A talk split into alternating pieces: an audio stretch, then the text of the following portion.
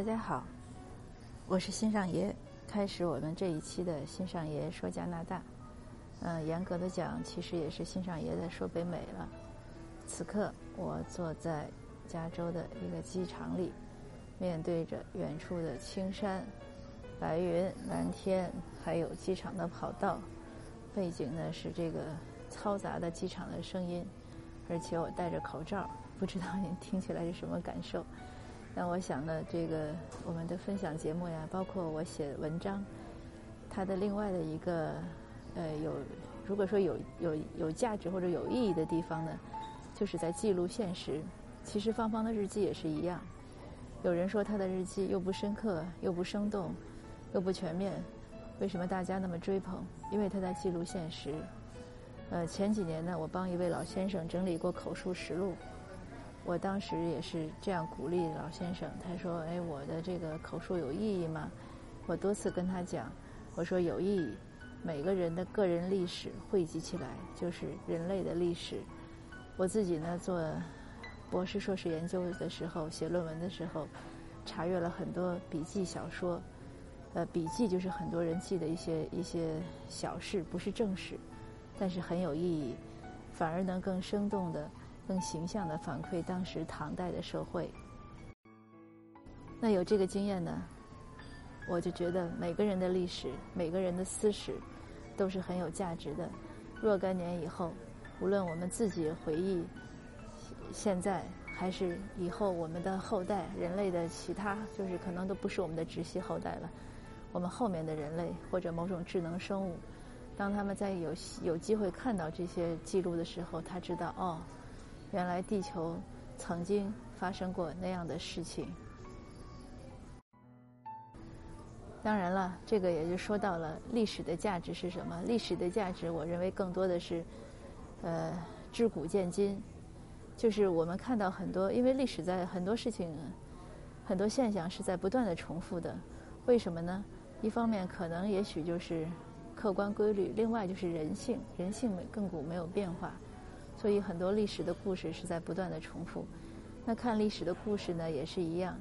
我先生呢在重写上下五千年故事，他现在呃写完三国了，快写到晋了，呃就是两晋了。那他自己的感受也是这样。他说越写历史呢，越觉得太阳底下没有新鲜事。这也是很多家长或者一些读友曾经问过我说，为什么要让孩子读历史故事？我说这个意义呢，除了考试，除了其他其他什么文化积累，更多的就是相当于你的 experience，就是你的经验。为什么我们说呃成年人或者老年人，或者说年长的人，或者说阅历丰富的人，他有经验呢？因为他知道的多。但那些是很多是他经历过的事情，但是绝大多数人类历史上曾经发生过的事情，是我们可能很难亲身经历的。但是我们看了这些故事呢，我们就会知道。所以呢，也是建议大家自己可以有空的时候多看一些历史，也建议大家让孩子多看一些历史。看历史的时候呢，呃，一定要突破我们课本。有的读友跟我交流说：“哎，你那个怎么怎么不对呀？我上课上学的时候学的不是那样。”那我们知道有两点：首先你要知道，无论课本还是任何一本学术著作或者任何一个历史一本历史书。他的他的描述和观点都不是全面的，这个以前我在节目中也讲，包括所有做文史研究的、做古代文史研究的人，其实都要明确这样一个观点：历史的真相是难以达到的，呃，就像极限，就是你只能无限接近，但是你永远难以还原。包括现在，就是我们现在发生的事情，眼下发生的事情，我想同样看一个现场。那么每个人看到的情况可能感受也不一样，所以这是第一点。第二点呢，就是你要知道，任何的作者或者我们说课本或者怎么样，他都有他的主观的观念，这个非常重要。那包括当然我我的文章或者节目，我也有我的观点。那有的人就会讲，哎，这个事儿我的看法和你不一样，不一样就对了。呃，李医生不是讲说这个社会只有一种声音是很危险的吗？所以不一样是对的，大家应该保持这种不一样的声音和不一样的意识，尤其要让孩子有这样的保持。我们不能要求孩子的答案都是整齐划一的，或者都和我们一样的。啊，这个戴着口罩说话是挺费劲的，不知道一会儿声音效果怎么样。那有的家长呢是明白这个思维的独立性，但是呢，他一到孩子和自己观念不一样的时候，他就着急了，他觉得不对。那其实他的这种不对是不对的。那关于这个，这个有点话外跑题了，话外音了。呃，我我们关于历史就分分享到这儿。那今天我一早的经历是什么呢？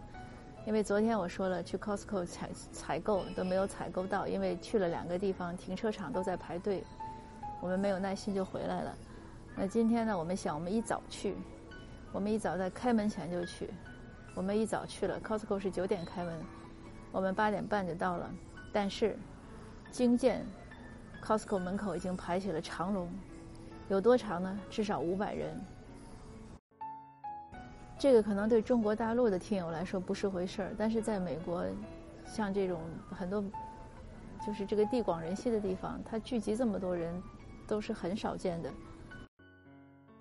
而且不是说我排到那儿就结束了，我排到那儿呢才是开始，后面又陆陆续续来的人又很多，最后那个队呢是绕了那个 Costco 那个 building 那个建筑物一周，大概有我觉得有一公里多，那个建筑物是很长的，就是它那个周长是很长，它很大嘛。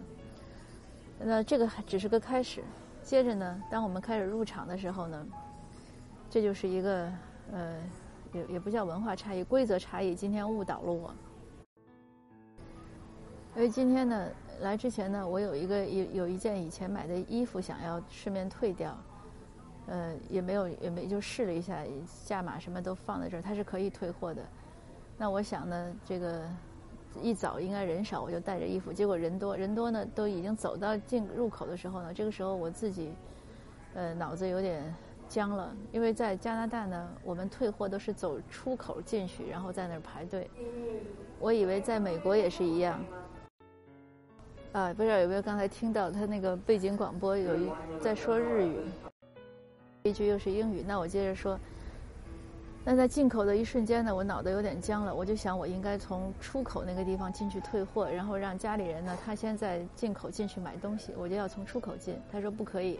我说我要退货，他说你要从入口进，那我也没想，我就在又回到入口，回到入口，这个时候我家人呢已经进去了，他就不肯让我进，他认为我在插队。我说我没有插队，我是排了一条 line 过来的。然后他就说，他看到我是从就是就是这样插过来的，那我因为很多人在进，我也不想跟他争论。那那个他们已经是工工作人员，应该已经是比较高度紧张了情绪，他还在数人。所以我又我又回去，我想我了不起，就是从队尾再重排嘛。结果没想到，我走到队尾就是就就是又绕场几乎一圈。走到队尾排了一段呢，他又开始就是阻止人进，就是他会计数进多少个，再再放人，他怕里面有拥挤。因为我今天九点开门，那我十点还要来机场，所以无论如何，我觉得我是排不进去了。而且今天我出门的时候又犯了个很愚蠢的错误。我没有带手机，那我想我就干脆走到出口和进口那个地方等着我家里人，我去找别人借一个手机，给我家人打个电话。我找第一个 lady 借的时候呢，他说不可以，那我就只好 say sorry，然后又找了另外一位先生借。呃，那个先生呢倒是比较爽快，他就把手机借给我了。总之就是我打了电话，打了电话呢，幸好也是像 这个是早晨一个准备。因为知道现在这个卫生条件有问题，所以出来的时候呢，撕了一些那个消毒纸巾，就装在兜里了。是打算擦一下那个购物车，因为正好打完电话呢，我就把消毒纸巾套就拿出来给那个先生，我说你擦一下你的手机。那个先生非常愉快的谢谢我，然后就撕了一张，马上开始擦他的手机。那然后我走到一边呢，也也擦了擦我的手，这个有点就是像麻杆打狼两头怕一样。这个样子就让我想到美国和加拿大，因为美国和加拿大现在就是这样，美国人呢觉得加拿大不安全，加拿大呢觉得美国不安全，嗯呃还是很顺利，后来也就如期来到了机场。在机场呢也安检人人还蛮多，原来我想应该人不多，没想到大家还是比较踊跃。但是无论在 Costco 排队还是在机场，今天呢终于见到了很多很多人在，也不算很多人吧，但是已经有人在戴口罩了。我我目测可能有个也许百分之五或者更少。呃，口罩呢是也是见见识了很多口罩的样式，很多以前只是在。呃，手机上呀，那个电脑上见到的口罩，今天都见到了，也蛮开眼的。而且最让我感动的是，当我们排队安检的时候，当我们排队安检的时候，我听到不远处有钢琴声，我就很奇怪，我原来以为是背景音乐，但是那个声音乐钢琴声呢，又不是那么，应该说不是那么流畅或者说优美，不像那种就是普通常常规的那种流行的背景音乐，我就循声而望。看到在角落里有一架钢琴，那个钢琴也许就是，呃，机场给旅客准备的，我不知道。有一个旅客坐在那儿弹钢琴，他是应该是一个欧裔，就是一个白人，一个中年男性，他戴着口罩，他在慢慢的弹琴，他的琴声呢不悠扬，也可能甚至不算优美，他可能还是在练，也许他多年都没有弹。但是他在那安静的练着弹，那个场景，那个那个声响，让我觉得很感动，也觉得这个又一次是感叹生活吧。所以，什么是生活的真谛？怎么样让自己的人生旅途更愉快？我们随时随地都可以看到一些好的好的模范在在教给我们，好像随时就会有人在提醒你啊，原来可以这样生活。那好，我的登机时间也要到了。谢谢您的倾听，呃，下次见。